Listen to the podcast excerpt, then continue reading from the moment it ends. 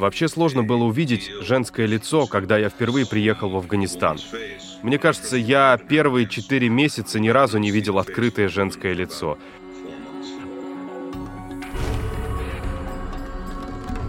Первый раз, когда талибаны пришли э, в 94-96, когда утвердились власти, э, у них было ожидание, что они избавят их от гражданской войны, э, то есть, которая возникла после ухода советских войск. Талибы описывались как скрытные, плохо образованные, такой не очень смышленый партнер. Поверьте, большинство афганцев не, их не волнует, в платке или не в платке женщина будет ходить. Их не особо волнует, кинотеатр будет разрешено смотреть кино американское или нет. Мы, мы должны говорим с талибом, поговорим. Должна говорим, вот если женщина, мужчины нету, много мужчин у нас умерли в война. А что будет эта женщина делать дома? Мы хотим право образования, право работы и свободу, конечно.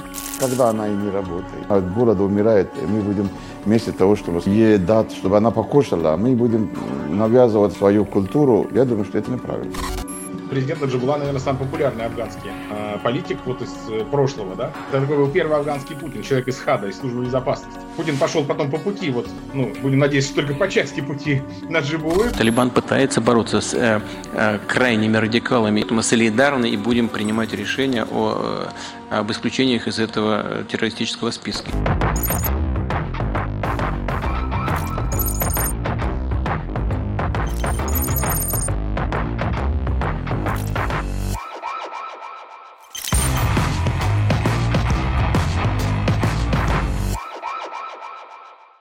Меня зовут Алан Колласон, я работаю корреспондентом американской газеты Wall Street Journal в сфере безопасности. Андрей Сиренко, директор аналитического центра Российского общества политологов, руководитель Центра изучения афганской политики. Меня зовут э, Бардвил Висам Али, председатель Союза исламских организаций. Меня зовут э, Ник Мухаммад Латифа, председатель женского комитета Центра диаспора Афганистана. Меня зовут Гулам Мухаммад Джалал, президент Центра диаспора Афганистана в России.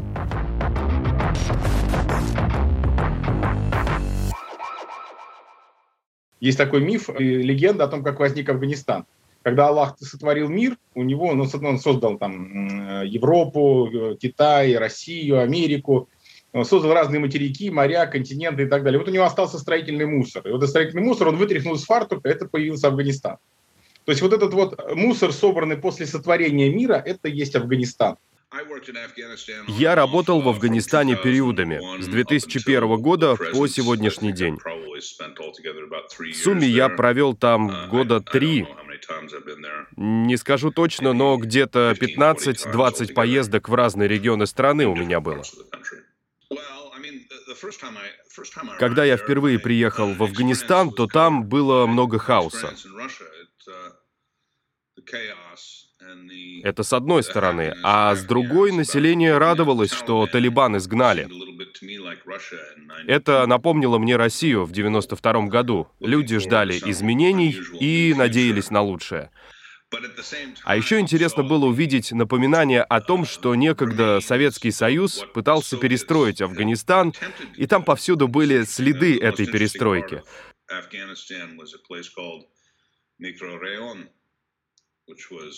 Там, например, была часть города, которая так и называлась — микрорайон. Его Советский Союз построил для чиновников нового афганского правительства. Он напоминал московский район в центре Кабула. Школы, бассейны как для мальчиков, так и для девочек. И это был такой светский элемент, который принес в Афганистан СССР. По иронии судьбы, после гражданской войны этого не стало, и американцы уже сами потом пытались построить то же самое. В этой стране всегда все очень непросто, всегда все очень непросто. И поэтому Талибан и возник как реакция на очень серьезный кризис в Афганистане, который начался даже не, со, не с момента вторжения советских войск в Афганистан, хотя это, было, безусловно, было важное событие, способствующее его появлению, его рождению, одно из событий. И когда пришли советы в Афганистан, далеко не все ушли в маджахеды, э, большинство, как всегда, все нормальные люди убегают от войны. Вот афганцы побежали от войны. То есть примерно 4 миллиона афганцев убежали в Пакистан, около 2 миллионов в Иран, И те семьи, которые убежали в Пакистан, они, естественно, там пытались как-то обустроиться, они ушли не одни, забрали своих детей. Афганские семьи очень большие, там очень много детей.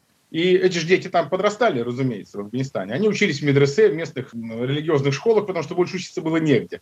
Для того, чтобы получить хорошее образование, для этого нужны деньги. Денег ни у кого нет, тем более у беженцев. У афганцев вообще всегда традиционно плохо с деньгами. Эти дети росли в очень сложных условиях, нищеты, бесправия, как беженцы, постоянного, что называется, прессинга со стороны местных там, чиновников, бедных родителей, которые ничем не могли им помочь. И только вот их, их наставники, их учителя в религиозных медресе, которые их не только учили, но иногда, к сожалению, обращались с ним весьма неприличным образом. И они вот были их наставниками в этой жизни. А, а помимо э, Корана и Сунны, они изучали джихад. Джихад – это религиозный обряд, исламский обряд, перевод с арабского как «усердие».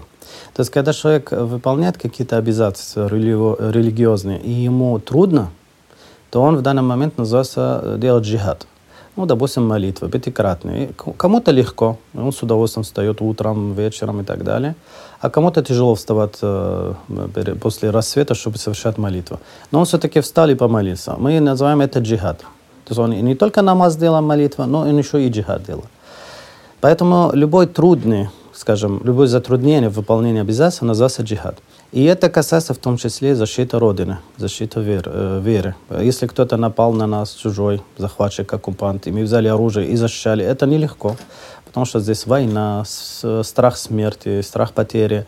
Тем не менее, все-таки взялись и выполнили свои обязательства, поэтому это один из видов э, джихада. Талибы — это, значит, буквально переводится «ищущие знания», то есть студенты, переводят дословно на русский язык, если хотя правильный перевод «ищущие знания». В исламе вообще есть такой именно такой термин искать, искать знания или истребовать знания. Вот мусульманин, который э, хочет быть, э, стать э, ученым, а ученым тоже стремится стать каждый мусульманин на самом деле. То есть глубже познать истину, познать религию, это важнейшая задача мусульманина. Когда все-таки гражданская война в Афганистане пришла к тому моменту, когда советские войска были вынуждены уйти из Афганистана, ситуация еще больше накалилась, обострилась, и в итоге к власти пришли маджахеды, свергнувшие тогда последнего советского ставленника, коммунистического президента, на самом деле очень хорошего человека и хотя очень жесткого политика, весьма жесткого. А, это такой был первый афганский Путин, человек из ХАДа, из службы безопасности. Президент Наджибулан был несчастный президент, его бросил сначала Горбачев, потом бросил Ельцин.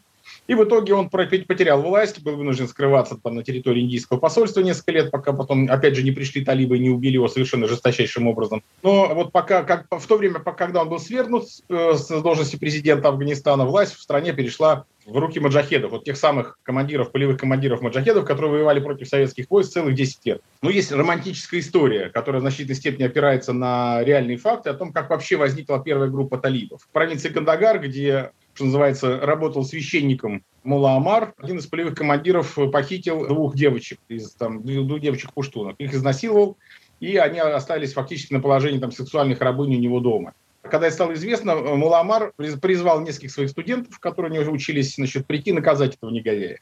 Они взяли оружие, они пришли в его дом, они перебили его охрану, они убили этого полевого командира за то, что он надругался над э, пуштунскими девочками. Потом убили самих девочек, потому что это такая практика. К сожалению, девочка, которая подверглась, женщина подверглась насилию, она является уже несмываемым пятном на, на э, целом роде. Ее тоже убивают. Это так называемое убийство чести ужасная традиция, но вот она такая, она таковая среди пуштунов. Поэтому убили его и их. И вот, вот этот отряд, который возник, вот совершил вот этот маленький отряд, который совершил это возмездие и покарал негодяя, который, э, значит, так себя непотребно вел, в соответствии не только с нормами шариата, но и с нормами э, Пуштун-Вали, Пуштунского кодекса. Вот этот отряд и стал первым, а с первой основой первой талибской гвардии с которой все началось. И вот талибы – это вот люди, это, собственно говоря, это движение, которое возникло в середине 90-х годов э, на границе между Афганистаном и Пакистаном. Такое, знаете, пограничное состояние. Вот это пограничное состояние, оно на самом деле и в политическом смысле, и, наверное, в религиозном смысле, и, если хотите, в ментальном для талибов характерно. Они все время на грани. Они все время на грани, у них все время пограничное состояние. Талибане, как и большинство тоже жителей Афганистана, относятся, традиционно относятся к так называемой ханафистской, ханафистской школе, богословской школе. Это Э, движения именно э, студентов, которые учились в религиозных школах. И поэтому они не, не просто относятся к религиозному какому-то течению, считают себя, как скажем, проповедниками, считают себя э, учителями. Для них это очень важно, скажем, идеологически, да, то есть у них своя идеология. именно роль религии в жизни общества. И именно через свое понимание, а их понимание, вот почему бывает такое, скажем, иногда конфликтная ситуация, их понимание такой академический, такой средневековый. То есть где-то остановилось, вот это школах, где они учились, уровень изучения мира на уровне на, на эпохи средневековой. И, к сожалению, у них взгляд, не понимая некоторые изменения, которые случились в мире. Поэтому получается иногда вот такое столкновение иногда и с обществом, и тем более с э, мировым сообществом. Самое интересное, что, э, конечно же, вот эти, вот, вот эти студенты, которые, казалось бы, еще не имеют ни боевого опыта, никаких особых навыков военных, да, которые просто читали Коран и изучали Суну пророка, и вдруг они начинают через очень короткое время побеждать маджахедов, которые 10 лет воевали против Советов. Откуда возникает вопрос? Эти, эти пацаны с автоматами могут э, уничтожать матерых матерых вояк, матерых фронтовиков, которые вообще-то здоровые дядьки, которые воевали 10 лет в Афганистане.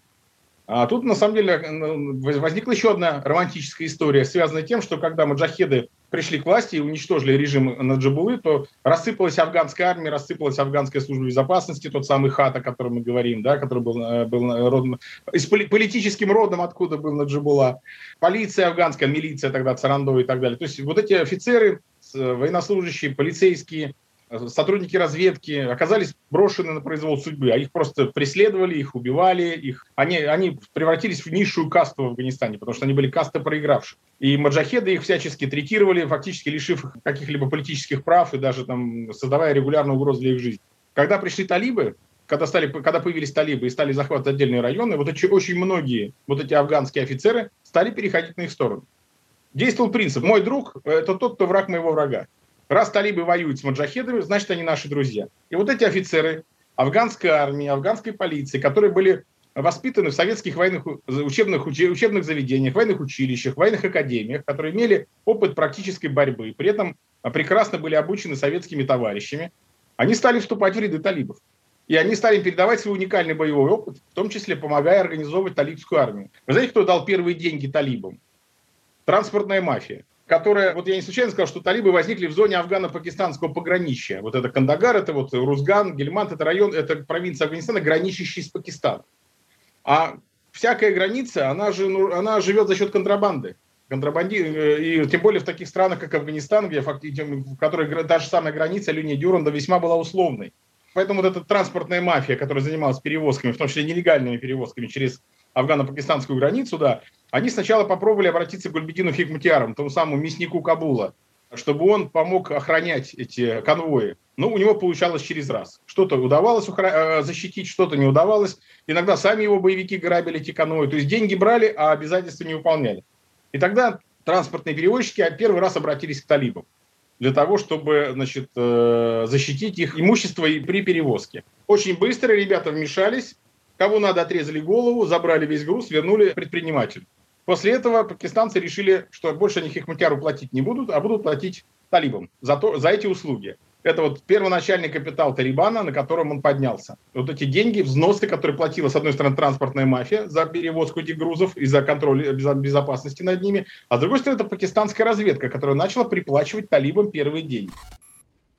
Роль Пакистана колоссальная вообще на ситуации в Афганистане. Во-первых, э, в национальном плане, вот это паштуны, которые тоже почти одна треть, если я не ошибаюсь, в Пакистане это тоже паштуны. И в правительстве Пакистан паштунский очень много представлено. И вот этот национальный фактор, он всегда играл роль со времен, когда еще королевство Афганистан. И по сей день это есть. И Пакистан э, очень заинтересованы, чтобы вот сосед Афганистан, это была страна, которая для них надежна, хороший сосед, и они спокойны, что там ничего против них. Кроме того, Афганистан для них это путь в Средней Азии, а для Пакистана это очень э, важный выход. Поэтому э, роль Пакистана в ситуации очень большая. И Талибан особенно. С самого начала, когда образовался движение Талибан, роль спецслужб и правительства Пакистана просто очевидна и уже доказана, и уже никто не скрывает. Когда еще не было Талибана, когда еще не было в Афганистане Талибана, и шла гражданская война, и шла война с Советами в Афганистане, стал появляться тут признаки того феномена, который мы позднее стали называть, и специалисты стали называть глобальным джихадом. То есть на войну в Афганистан для борьбы с неверными, с коммунистами, с каферами из Советского Союза стали приезжать мусульмане со всего мира, в первую очередь с Ближнего Востока, из арабских стран. Тогда они создали инфраструктуру, которая стала называться Аль-Каида, то есть база.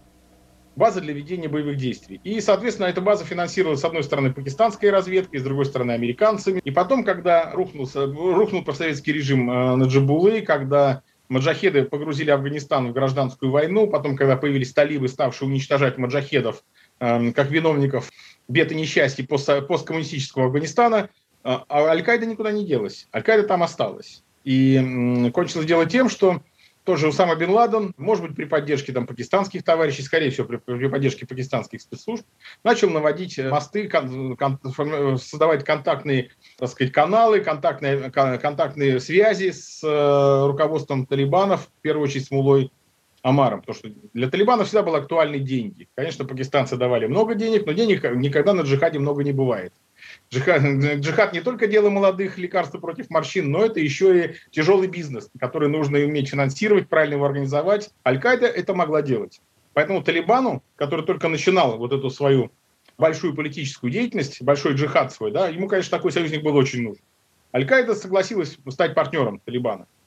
И даже когда Мула Амар взял титул э, Амир Мумин, то есть повелитель правоверных, Усама Бен Ладен присягнул ему принес Баят присягу, то есть он признал э, первенство Мулы Амара по сравнению с самим собой, хотя он был уже э, крутым чуваком на джихаде, когда Мулы Амара еще и близко не было, да, но он пошел на такой ход, на такой шаг. Это очень важный был момент. Дело зашло потом очень далеко. Семьи Мулы Амара, родственники, э, там, близкие к нему люди, люди близкие к Усаме Бен Ладену и к его родственникам, они породнились между собой, у них стали их же там дочки, сыновья переженились между собой, их там внуки играли в одной джихадистской песочнице. И поэтому, когда американцы после атаки на Нью-Йорк начали требовать от талибов выдать Усаму Бен Ладена, ну, а, Мула, Мула Амар не мог на это пойти. И поэтому он отказался это сделать, поэтому началась операция американцев. Ну, наверное, может быть, она и началась бы и, по друг... и в любом случае бы началась бы, возможно, эта операция. Но случилось то, что случилось. И Талибан был вынужден убраться из Афганистана, вместе с Аль-Каидой убраться в Пакистан. Мне очень помог понять, что происходит в Афганистане, тот факт, что я приехал туда в 2001 году до прибытия американских солдат. Я работал московским корреспондентом Wall Street Journal, и меня направили в Душанбе. Мы долго летели из Москвы в Душанбе, откуда мне нужно было пересечь горный хребет Гиндукуш и попасть в Панжерское ущелье к северу от Кабула, где воевали с Талибаном. Но затем на Гиндукуше пошли сильные снега, и мы не смогли покинуть эту зону, когда разгорелись бои. И поэтому мы приехали в Кабул вместе с военными до прибытия американских войск. И там мне удалось раздобыть несколько компьютеров, которые до этого принадлежали Аль-Каиде, а точнее одному из ее лидеров, Айману Аз-Завахири. И там была переписка за несколько лет между Кабулом и прилегающими районами. Там говорилось о жизни в период правления Талибана с точки зрения арабов. Талибы описывались как скрытные, плохо образованные, такой не очень смышленый партнер — Аль-Каида выражала недовольство тем, что Талибан на самом деле не очень хотел воевать с США, с Западом.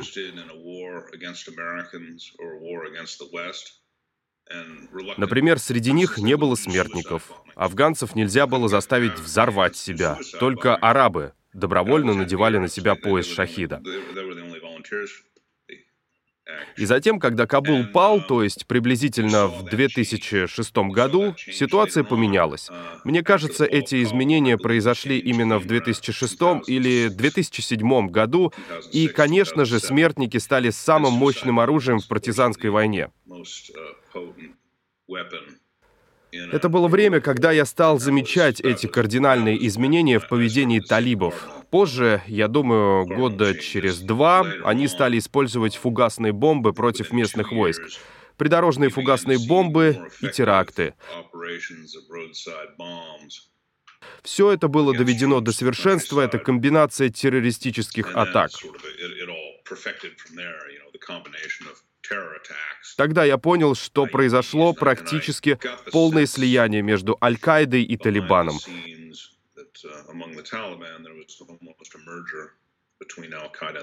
К 2010 году методы, которые они использовали, были практически идентичны. Внутри Талибана уже есть несколько фракций, которые враждуют между собой, конкурируют. Они стараются виду не подавать, но они грызутся между собой как собаки. Вот как маджахеды грызлись. Примерно так же они сейчас начинают грызться между собой. В том числе дело доходит до стрельбы, до убийств конкурентов. Они не доверяют друг другу. Там есть забавные совершенно эпизоды, которые нам наши источники сейчас из Кабула рассказывают. Например, вы знаете, что есть, ну, есть фракция, допустим, Хакани. Э, фракция Хакани – это самая сильная фракция в Талибане. По сути дела, это люди, которые управляют Талибаном сегодня. Это, и это структура, которая больше всего связана с пакистанской разведкой. Ее даже называют афганским отделом ISI, то есть а, афганским отделом пакистанским межведомственным разведки. То есть не просто банда, не просто террористы, не просто негодяи и джихадисты, а структура, фактически включенная в систему спецслужб Пакистана.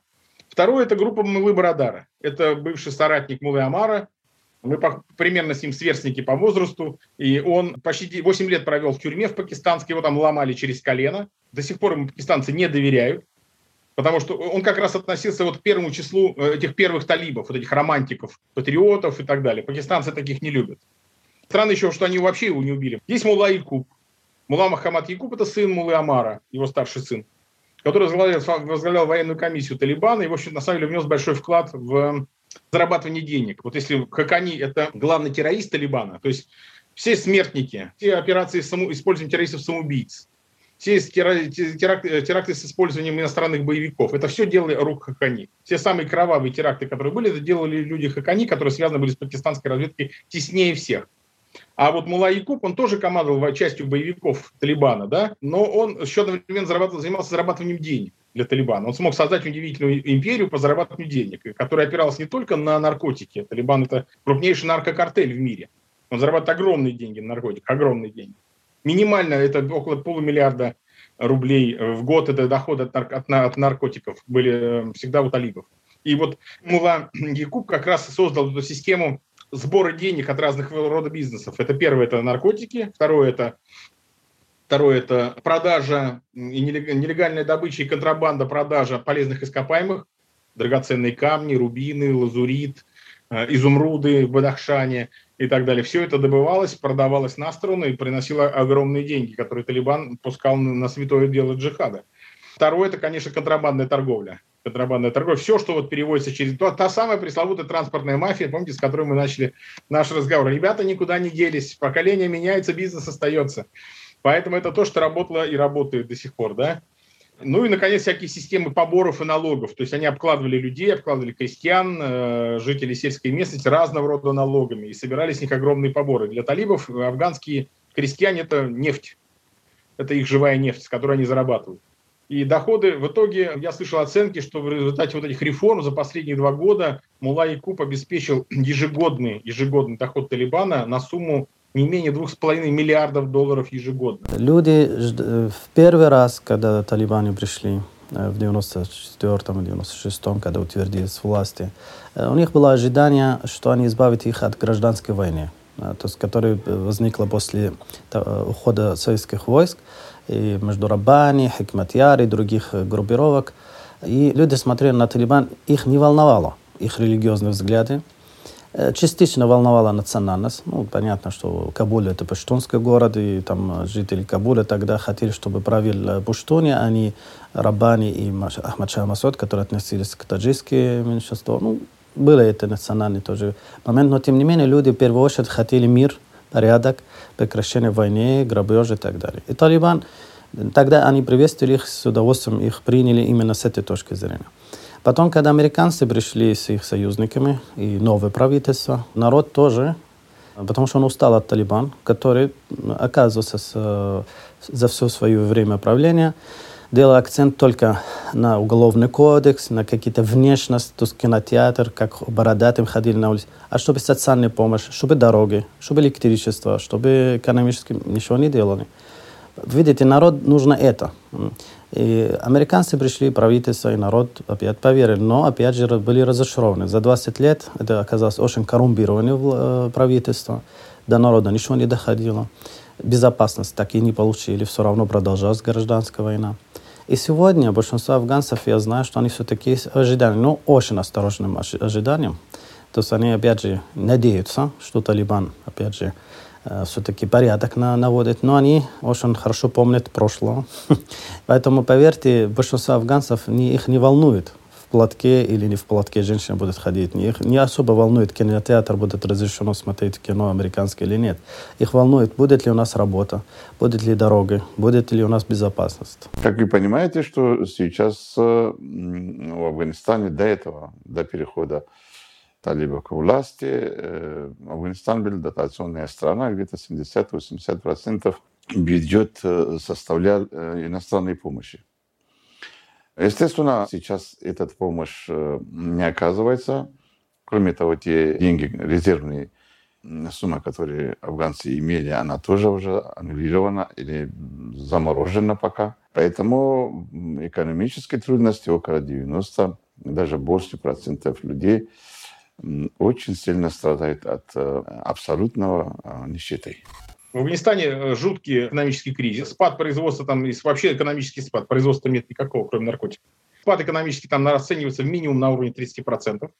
Для афганской экономики, которая вообще наладан дышала и раньше, это, конечно, катастрофа. Там э, жуткая инфляция. Сегодня там 90 афгане, по-моему, дают за 1 доллар. Раньше давали там около 40 или около 50. То есть очень серьезная инфляция. Все это влечет за собой рост цен, рост стоимости на бензин. Все это вкладывается в, в стоимость продуктов в первую очередь. В трети районах Афганистана в, прошлом, в течение этого года произошла засуха, то есть фактически уничтожены все посевы зерновых. Это значит кушать нечего. Хлеб для афганцев – это главная еда. То есть лепешки всякие, зерно, мука – это вот товар первой необходимости. Их просто с этим уже дефицит. Э, э, минимум 30% населения сегодня на уровне нищенского и голодного существования. Там начали впервые на системной основе продавать детей. То есть раньше это была вещь э, очень эксклюзивная, мягко говоря. Сейчас это сплошь и рядом. Девочка стоит 10 тысяч в Афгане, а мальчик 20 тысяч в Афгане. И вы можете приравнять один к одному примерно. Один, один Афгане, один рубль. Ну, вот за 10 тысяч рублей продают ребенка, девочку. Продают для того, чтобы прокормить остальных детей, потому что они тоже с голоду, там, мягко говоря, падают, и поэтому или, или нужны деньги на лечение кого-то из детей. Поэтому одного ребенка продают, чтобы вылечить или спасти другого. Это жуткие вещи, жуткие, ужасные вещи. Там, и этим доходит до того, что эти самые дети, несчастные эти девочки, они сами просят отца, продай нас кому-то, кто нас накормит. То есть уже сами дети начинают просить, что их продали, чтобы их кто-то накормил. Это ужасные вещи. Ужасные вещи творятся. Такого до прихода талибов не было. А я был в Кабуле вот, э, месяц до того, как э, зашли талибы. Было очевидно, что что-то происходит. Поэтому за несколько дней до падения Кабула мы в нашей редакции были, в общем-то, не слишком удивлены. До этого мы регулярно писали о том, что Талибан захватывает города. Сначала тот район, потом этот, а потом это была уже столица провинции. Было очевидно, видно, что гроза приближается. Даже в нашем лагере, у нас там была своя собственная территория для журналистов Wall Street Journal, было очевидно, что отношения между нами и афганцами усложнились. Нам сложно было смотреть людям в глаза, ведь они, конечно, понимали, что что-то происходит. И единственный вопрос был, что с ними случится, когда мы улетим?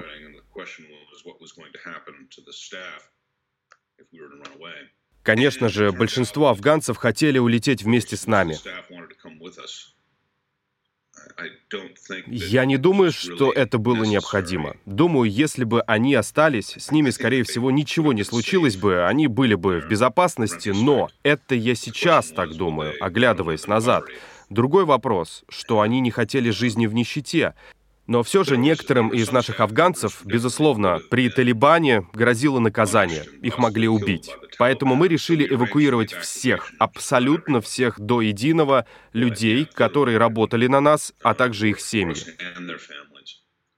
Итак, я улетел последним коммерческим рейсом из Кабула за день до того, как начался весь этот хаос. Мне пришлось уехать. Служба безопасности газеты просто надавила на меня и сказала «Улетайте». Мы пытались эвакуировать на следующих рейсах работавших на нас афганцев, и они уже ждали в аэропорту.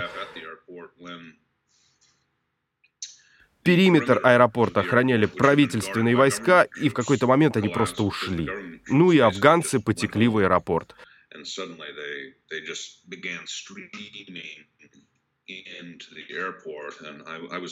Я помню, как мне позвонил один из наших представителей, мой переводчик.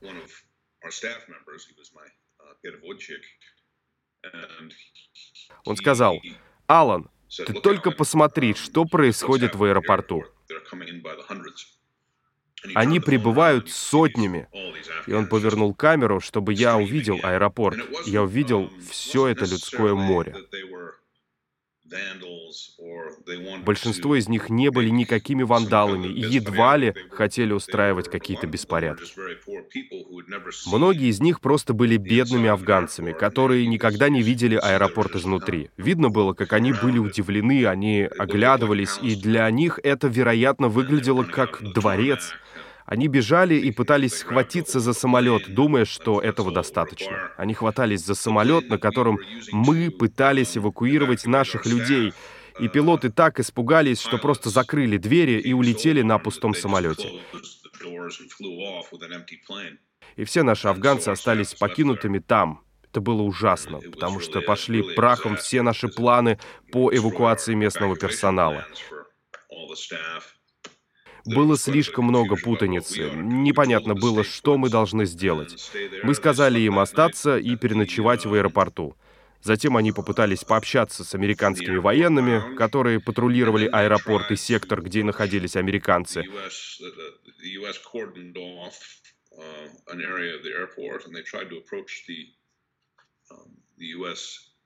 Они попытались туда прийти, и талибы их избили, просто чуть ли не до смерти. И им просто пришлось бежать домой. Это был конец. И некоторое время нам не удавалось их вывести из Афганистана. Потребовались недели, чтобы всех вывести. Судьба беженца, я сам тоже беженец был когда-то. Судьба беженца — это тяжелая судьба. Даже когда ты окажешься, скажем, в достаточно хорошей э, среде, толерантная, благополучная в плане работы и безопасность, все равно человек оторван от своих корней, от своей культуры, от своих родственников, особенно вот эти восточные народы, которые привыкли всегда жить в определенном, ну, то есть вот эта семья большая, вот эта солида, а здесь другая культура, другая атмосфера. Им будет тяжело.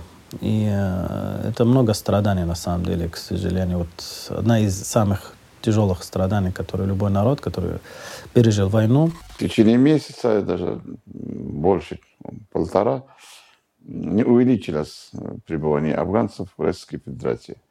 Приезжают только студенты, которые учились в прошлом году онлайн, и студенты, которые эм, должны учиться в этом году. Есть квота беженцев – но и есть политология. Говорят много, а делают мало. Это тоже присутствует, к сожалению, везде, особенно в западных странах. Они говорят, что мы будем это делать, но когда будет делать, пока неизвестно. Ну, правда, частично они вывели несколько, э, некоторые афганцы, но то, что они хотели, они пока не успели. Самое настоящее много беженцев, которые а, помощь спросила в России, еще нету. Еще такой семья, которая у них были гражданство, они жили в Афганистане, они приехали. Вот. У нас много проблем с студентами. Почти 2000 э, студентов у нас осталось в Афганистане. Они хотят приехать учиться осталось. Мы хотим, вот этот вопрос очень важен, потому что студент хотит очное учиться. Они остались там. Я сама учу э, психологию, потому что хочу помогать женщинам. У нас люди за 40 лет, которые были в война, очень много страдали. Поэтому меня очень важна эта тема, которая хочу помогать остальным женщинам. Как, вот, допустим, я тоже сначала, когда приехала в Россию, мне было трудно. Я начинала все трудности, шаг на шаг. Конечно, меня постоянно поддерживала ООН и эта организация Центр диаспора Афганистан, новая, которая я приехала. Здесь была я как сама студент, здесь учила русский язык, а потом Но сколько у меня было трудно, поэтому я хочу помогать женщинам. Да, один из вопросов у нас будет стимуляция для нынешнего правительства Афганистана – что женщина тоже имеет право, как мужчины, работать, и, и они должны работать, и девушки должны учиться. Это, эта категория людей сейчас временно, временно э, не, не в полном объеме, частично в некоторых сферах, допустим, в аэропор, аэропортах, в здравоохранении, в паспортном службе, они уже начали работать, но не в полном объеме. И мы просим, естественно, будем просить, чтобы женщины как мужчины, э, как девушки в школах в полном объеме работали. Вообще сложно было увидеть женское лицо, когда я впервые приехал в Афганистан. Мне кажется, я первые четыре месяца ни разу не видел открытое женское лицо.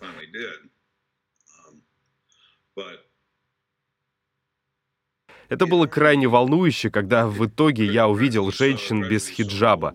Постепенно на улице появлялись женские лица, но едва ли можно было поговорить с ними, общение с ними по-прежнему было невозможным.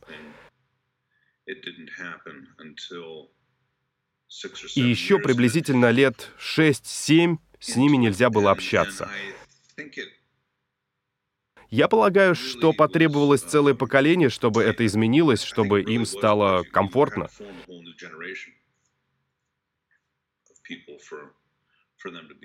Речь не о том, что власти предписывали женщинам закрывать лицо. Женщины сами очень часто этого хотели, это предписывала их вера.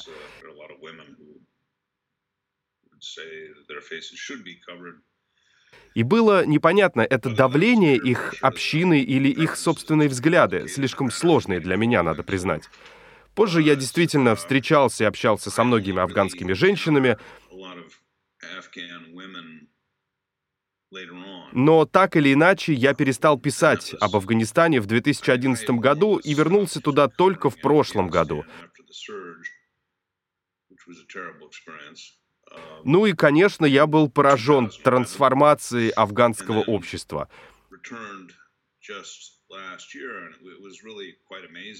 Спустя 20 лет женщины ходили на вечеринки, их можно было встретить за ужином, они свободно высказывали свое мнение.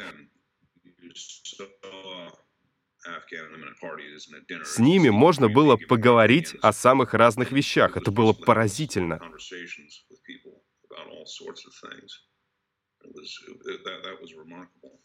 Большинство Афганистана э, очень знаешь, без платок они не, сами не выходят. До этого, которые талиб не были, они без платок не ходили на улице. Вот э, у меня есть много фоток с женщиной Афганистана, которая Россия проживает.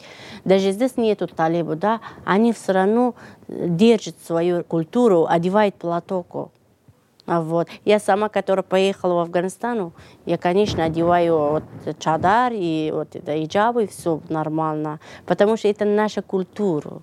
Э, афганские люди очень держат свою культуру. Каждому человек разный.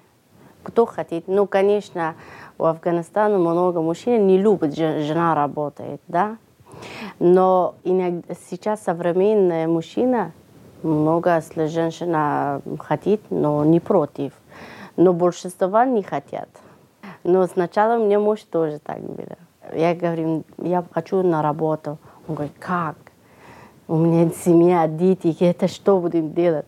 Я говорю, я все буду осторожно, вы посмотрите. Если у меня не так, но я буду сидеть дома.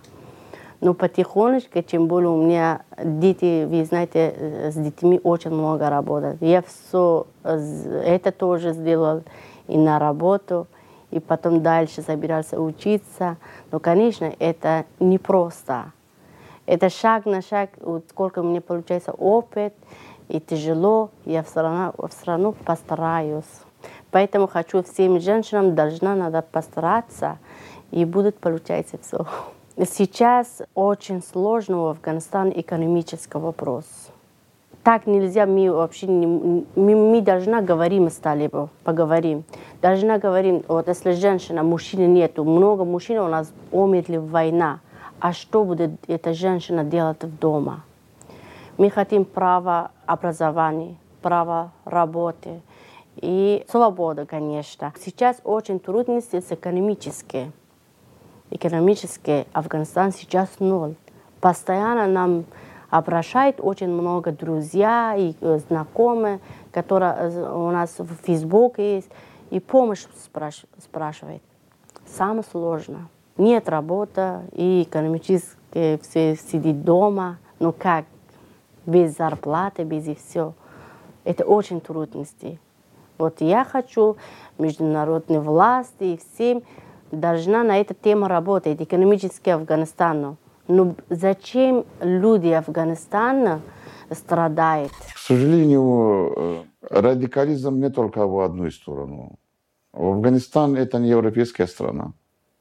Она азиатская страна, она мусульманская страна. Там помимо права женщин, там должны мы соблюдать вековые традиции, которые Афганистан жил со своими традициями, со своими культурами, со своими религиями. К сожалению, западные страны, они механически хотели навязывать свою культуру. Может быть, для них это хорошо, но э, она была неприемлема для Афганистана. Поэтому мы считаем, что мы считаем, что свобода для женщин, учитывая особенности культура, обычаи, религии в Афганистане, должны создать такие условия, чтобы и это соблюдены были, и женщины работали. Мы э, э, должны это делать. Потому что в течение 40 лет извне мы попытаемся, чтобы Афганистану навязывали чужую культуру. Но не получается. Если народ не принимает, то надо, э, надо согласиться постепенно.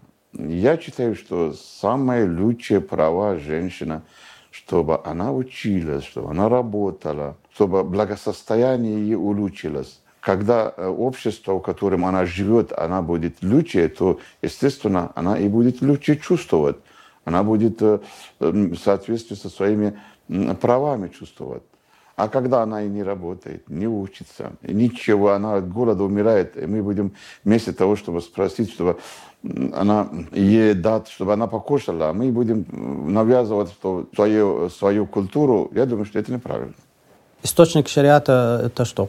Коран, Слово Божье, или хадис, слово, слова пророка Мухаммада, мир ему посланник Бога. И в Коране, и в хадисах нету такого, э, что женщина каким-то образом хуже мужчины, или она должна быть там, или ее кровь, или ее жизнь дешевле, чем жизнь мужчины. Такого нет. Э, есть э, правила этики, в чем, ну, как, как человек на, на улице себя должен быть одет, мужчина должен закрыть тело, женщина, кроме лица и кисти рук. Ну, то есть, если это так называемые правила, этические правила. За это убывать э, нету, да, это же не за это не убывает, это такие э, этические такие нормы, они очень важны, но не доходят до э, смерти и убийства. И образование, право всех, все имеют право получить образование, знания, мужчина и женщина. Но есть так называемые традиции местные. Да. Мы не должны забывать, что это восточные народы, которые у них свои традиции до исламские. Это когда еще, когда были они еще буддистами, когда были индуистами древних времен у них было э, это патриархальное общество, где мужчина главный, а женщина должна дома сидеть. И, и иногда они пытаются дать это окраска исламская, что вот по исламу, по шариату. На самом деле нет. Мы э, Самое простое доказательство – это путешествие по мусульманскому миру. Если бы это действительно ислам требовал, мы бы видели это везде у мусульман.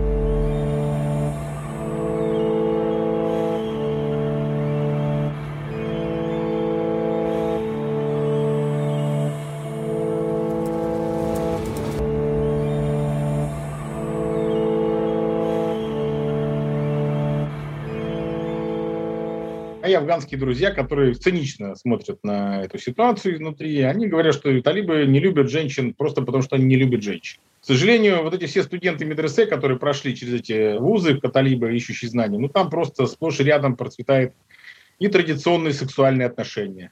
Нетрадиционные. И это, к сожалению, очень распространенное явление. Массы молодых людей просто были изнасилованы своими наставниками.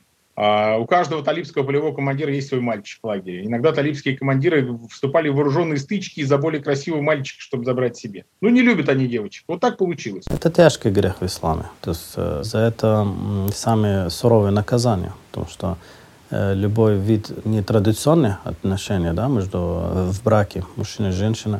То есть у нас, кроме брака между мужчиной и женщиной, любое отношение сексуальное или половое считается греховным. То есть между мужчиной и женщиной не в браке это грех. И тем более, если это мужчина и мужчина или женщина и женщина. То есть это грех народа Лута в Коране, Всевышний проклял тех, которые этим занимаются. И вот здесь еще, может быть, э, фактор еще изнасилования, это еще дополнительный, это, э, скажем, э, сделать это более тяжкие преступления. То есть, если это добровольно, это грех уже, и смертный грех считается. А если еще был факт изнасилования, то это насильник и ждет его великая божественная кара. И по законодательству исламски предусмотрено самые суровые наказания, вплоть до смертной казни. Тысячи людей прошли, тысячи молодых людей через это прошли. В Пакистане 200 тысяч медресе. Вдумайтесь в цифру. 200 тысяч медресе. И в каждом из этих медресе, почти в каждом, вот с этими мальчиками происходит то же самое. Представляете, уровень, уровень поломанных психик, уровень поломанных психик. И потом эти люди берут автомат и идут, э, кому они, вот они мстят. Все эти разговоры, что там они какой-то там особый культ женщин там, в Пуштунвали, в шариате, это все ерунда. Нету такого изуверства к женщине в шариате. Когда пророк Мухаммед великий религиозный реформатор, великий религиозный деятель, создал ислам и вот дал миру религию ислам. И когда он э, учредил нормы шариата, да, это было великое избавление для женщин, на самом деле. Это шариат – это э, религия, это, это э, организация жизни, в которой права женщин были невероятно защищены. Шариат для женщин сделал столько, на самом деле, сколько, может быть, не сделали даже феминистки. Ну, если, конечно, сравнить с современной эпохой, да, наверное. Но вы сравните это с средневековье, да, когда там женщина была просто не человек. Если у арабов до, приход, до принятия ислама женщин, дев, родившихся девочек просто закапали тут же в песок живьем. Потому что женщина не имела ценности. Маленькую девочку, только что родившую, закапали в песок.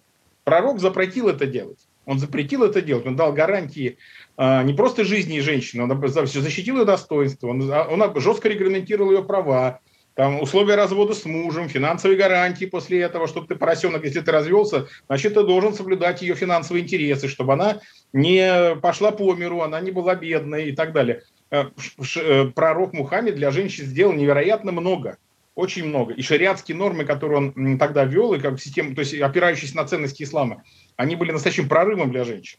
То, что творят талибы, это никакой не шариат. Это совершенно изуверская, антиженская секта. И второй момент, мне кажется, очень важно оскорбление женщин – это оскорбление мужчины, на самом деле. Ведь сегодня вот эта оккупационная армия, оскорбляя женщин, она оскорбляет, опускает мужчин, которые должны быть рядом с ними. Я думаю, что это вот, э, конечно, если у афганцев есть достоинство, а у афганцев есть достоинство, они ответят на это. И пуштуны ответят, и таджики, и узбеки. Я думаю, что талибы за эти свои сегодняшние злодеяния эм, еще очень жестоко поплатятся. Как бы нам с вами не пришлось через полгода вот так общаться, и мы будем с вами сожалеть о том, как обращаются теперь с пленными талибами. Хочу сказать, что и в эпохе первого правления Талибан э, Всемирный э, союз мусульманских ученых несколько раз посещал Кабул, пытался с ними общаться, поговорить, образумить. Но, к сожалению, тогда были они не готовы никого слушать. Сегодня, ну, насколько я знаю, я видел, что переписка с разными э, личностными мусульманскими учеными из разных стран, что они общаются с э, авторитетными религиозными организациями. И это есть, это существует, и видно, что у них хороший, скажем, такой э, открыт, э, открытый такой доступ, общение, э, советуется, консультируется. Но единственное, бывает препятствие чисто политическое. Ну, например, мы в России, э, естественно, не можем это делать, так как эта организация в России является запрещенным. Поэтому мы, как граждане России, как законопослушные, не нарушаем закон, не контактируем ни с кем, который является террористом или экстремистом по нашему законодательству. Но в других странах, где Талибан не является экстремистским, и государство позволяет контакт, то они контактируют. И мы тоже, может быть, в России, в свою очередь, или в свое время, когда это будет возможно. И, конечно, наверное, мусульмане России будут свою лепту э, в этом, в этом диалоге обязательно будем нести. Я не думаю, что США в скором времени признают афганское правительство, если, конечно, не произойдут какие-то кардинальные изменения. Ведь правительство, которое сформировал Талибан, в некотором смысле это прямое оскорбление Соединенных Штатов. Намеренное оскорбление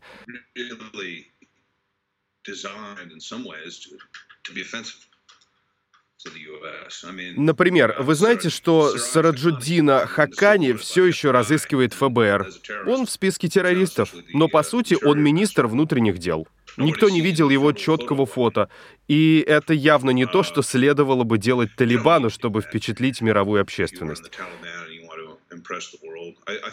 Я полагаю, главные изменения сейчас заключаются в том, что талибы не просто гордятся тем, что они победили, они действительно хотят сделать то, что обещали. Но они по-прежнему обращаются за деньгами к тем, кто их раньше поддерживал. И они полагают, что проводя вот такую политику, не меняя ничего, они смогут получить больше денег. Конечно, это не будет американская, европейская или российская финансовая помощь. Это другие источники, о которых прямо не говорят. Мне кажется, тут проиграли все. Мне кажется, что и Россия, и другие страны, которым не нравилось вмешательство США, в то же время не хотят, чтобы Талибан полностью власть захватил.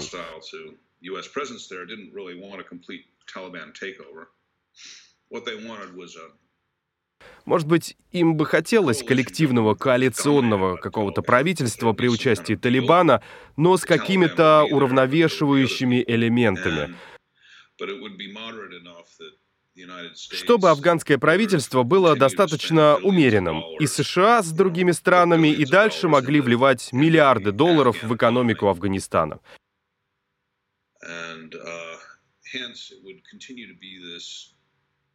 Это было бы по-прежнему вытягивание денег у США, но этот сценарий не сработал. Талибы пришли к абсолютной власти, и теперь беспорядки творятся уже возле российских границ. Афганистан — бедная страна с ужасными дорогами, где у власти фанатики. И я думаю, что идеологическое присутствие России здесь теперь будет мало заметно. Денег там нет, люди распродают все, что только можно. Перспектив на работу, на занятость тоже никакой нет. Это талибы говорят, что мы там приглашаем всех, вы хотите работать, но работать вы хотите, а зарплату они им не платят. Они просто никому не платят. Они даже не платят, они платят зарплату своим боевикам в, размере, в размере примерно 40-50 афганей в сутки. 50 афганцев, ну, примерно 40, 45 рублей. Вот на 45 рублей там можно купить три лепешки и чай что, что и для самих талибов это уже серьезная проблема, потому что, извините, вот эти фронтовики, которые вывали на джихаде за талибов, да, но они рассчитаны на какие-то другие преференции, а не на три лепешки в день.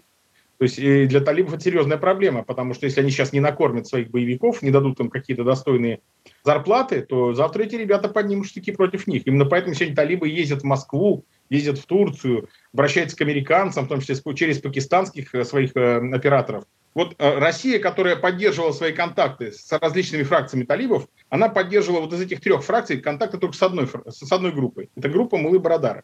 Так получилось, что поскольку группа Мулы Барадара находилась в Катаре, в катарском офисе Талибана, то русские дипломаты, разведчики, они контактировали с ним или с его людьми. То есть это группа Дурани, входящая в политическое крыло э, Талибана. А Мула Якуб и сеть Хакани – это боевое крыло Талибана. Недавно там где-то с месяц назад э, один из представителей Хакани ударил просто к стаканом в лоб Мулы Барадара во время спора. Да, тут вынужден был уехать, лечиться, потому что ну, лицо было непрезентабельно. У этих ребят так принято по морде бить друг друга, да, до сих пор. И вот его люди всегда приезжали в Москву. Либо он сам приезжал, либо его люди приезжали. Например, Шерабас Станикзай. Это тоже человек, входящий в группу Мулы, э, Мулы Барадара. Но эти люди сегодня не пользуются влиянием в, вот в этой католической системе власти. Там главный сегодня это Хакани. А Хакани в России никогда не ездит. Мы видим сейчас, что э, Талибан пытается бороться с э, э, крайними радикалами и с абсолютно э, значит, ни у кого не, не вызывающими сомнения в своих террористических устремлениях организациями с такими, как ИГИЛ. Да,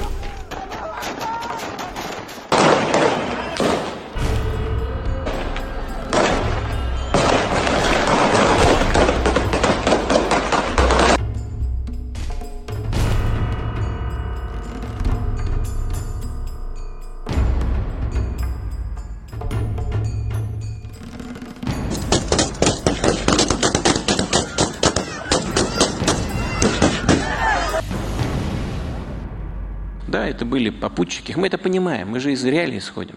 Это были сиюминутные попутчики, сейчас они сами на Талибан нападают. И мы все ожидаем от тех людей, от Талибана, которые контролируют сейчас, безусловно, ситуацию в этой стране, в Афганистане, ожидаем, что э, ситуация будет развиваться в позитивном ключе, и в зависимости от этого мы солидарны и будем принимать решения о, э, об исключениях из этого террористического списка, из списка террористических Я думаю, что происходящее в Афганистане окажет негативное влияние на постсоветское пространство. И то, что американцы больше не помогают финансово, это очень существенно. Вы знаете, афганская экономика, конечно, развивалась, но ведь 40% ВВП это были западные гранты. Я имею в виду, что 40% всего что имелось в Афганистане, поступало в страну в форме гуманитарной помощи. А теперь все это пропало, у них нет импорта, нет экспорта, нет валютных резервов. Я думаю, что это просто вопрос времени. Когда в стране закончится еда, не станет электроэнергии, и лампочки перестанут светиться, а телефоны включаться. Что-то, конечно, должно произойти, но я не знаю, с кем они будут договариваться, чтобы эту ситуацию разрешить.